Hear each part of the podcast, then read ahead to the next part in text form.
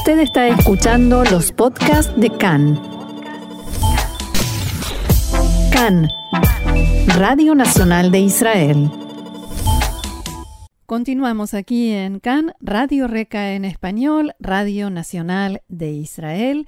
Vamos a cambiar por completo de tema sobre respecto de todo lo que veníamos informando y compartiendo. Vamos a hablar ahora, ya está en línea con nosotros Eva Bes Tasgal, quien es guía de turismo y guía de Taglit. Eva, shalom y bienvenida una vez más a CAN en español. Hola, ¿qué tal? Como siempre, encantada de estar con vosotros.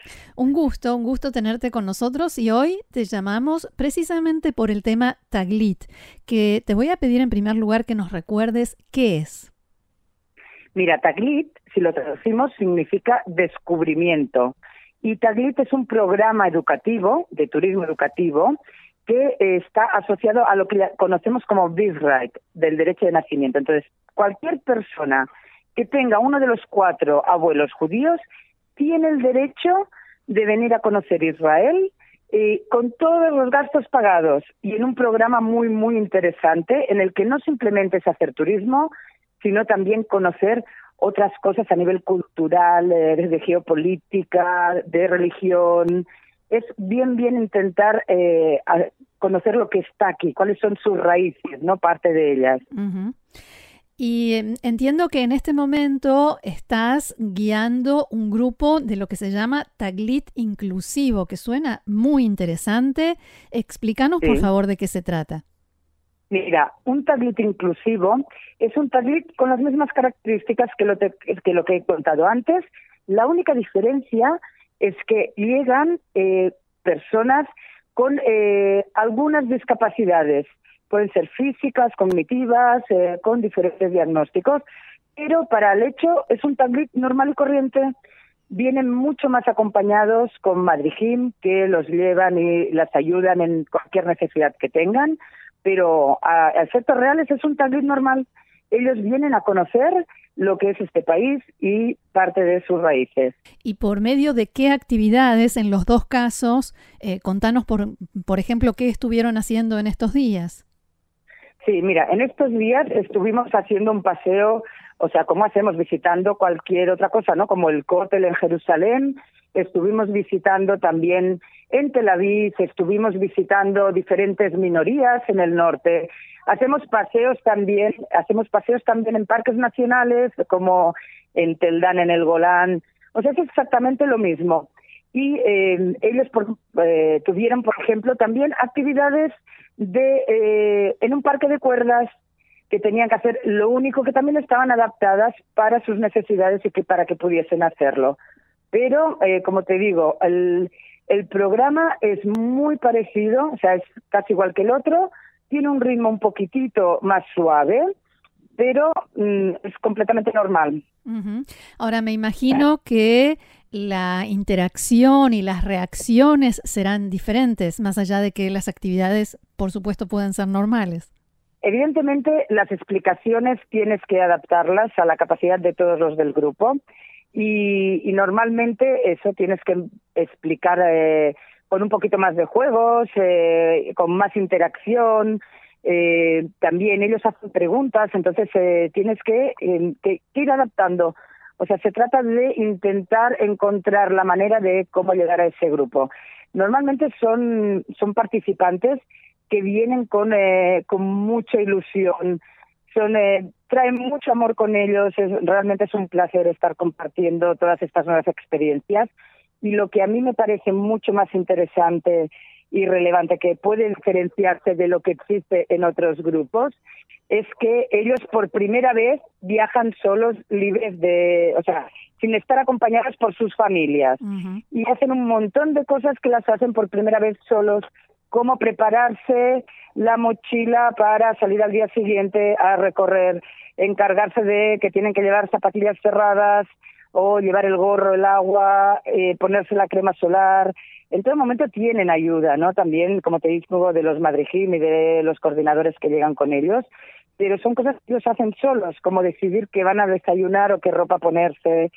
Eh, entonces, en algunos casos, esto marca una diferencia. También están compartiendo 10 días enteros durmiendo con gente que no conocen, están también, eh, hacen amigos nuevos, y entonces realmente hacen eh, un lazo, es muy, muy difícil después separarse eh, del grupo, tanto para ellos como para mí, también te lo tengo que decir. Claro, claro. Y en este momento, ¿cuántas personas hay en el grupo y más o menos de qué edades son? ¿Y de dónde vienen? Bueno, cada uno, a ver, eh, cada grupo de estos inclusivos es muy diferente. En este caso, el grupo son 20 chicos que vienen con cuatro monitores y la coordinadora desde Argentina y eh, todos vienen desde Argentina. Bien, ¿y cómo son las reacciones cuando haces una propuesta, cuando conocen un lugar nuevo?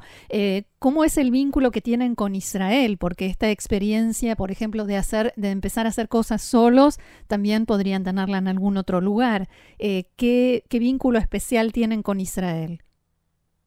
Mira, yo creo que para ellos, algunos de este grupo especialmente son eh, religiosos, chicos que vienen de familias religiosas, entonces es muy emocionante para ellos porque han escuchado hablar de, de lo que es el cótel. Y entonces para ellos es muy emocionante todo lo que han oído o lo que han escuchado en la yeshiva y tal de estar por primera vez.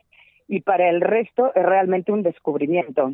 Pero lo mismo pasa con grupos que no son inclusivos también hay muchos chicos que por primera vez descubren Israel y se llevan una imagen muy diferente de lo que pueden haber visto en las noticias. Mm. Entonces, a, ese nivel, ellos eh, también es un esfuerzo que a veces con algunos, no con todos, pero con algunos tienes que hacer para que entiendan lo que es Israel, dónde está, eh, que está lejos de sus casas.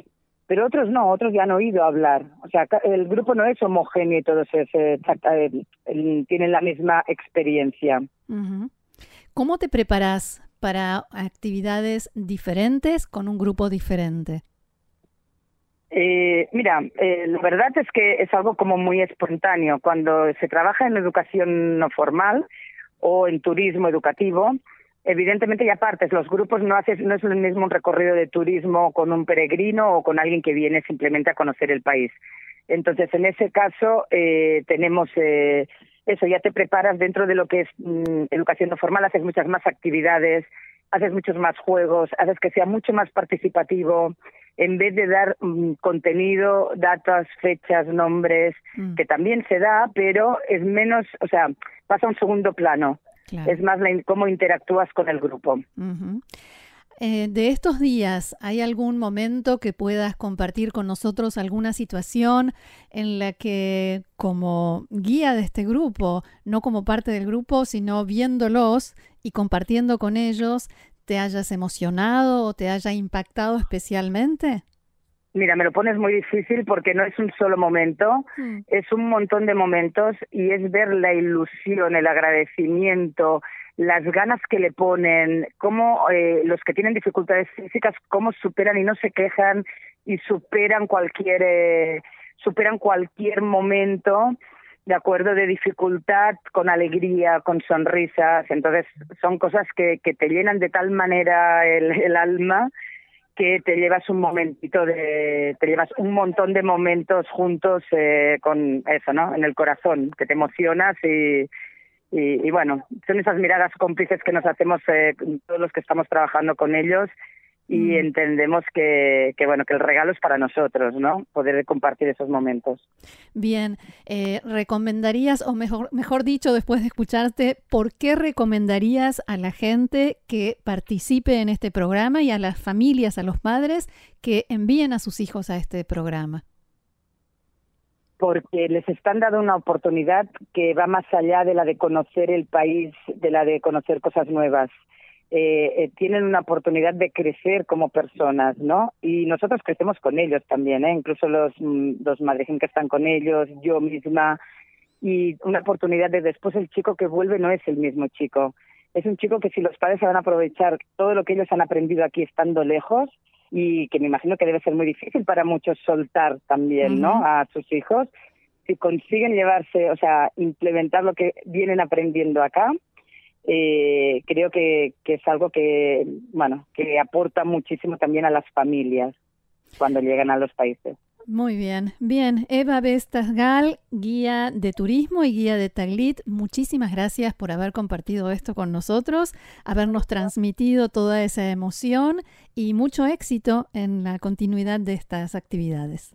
Muchísimas gracias, un placer como siempre hablar con vosotros. Gracias, Shalom. Bye, bye.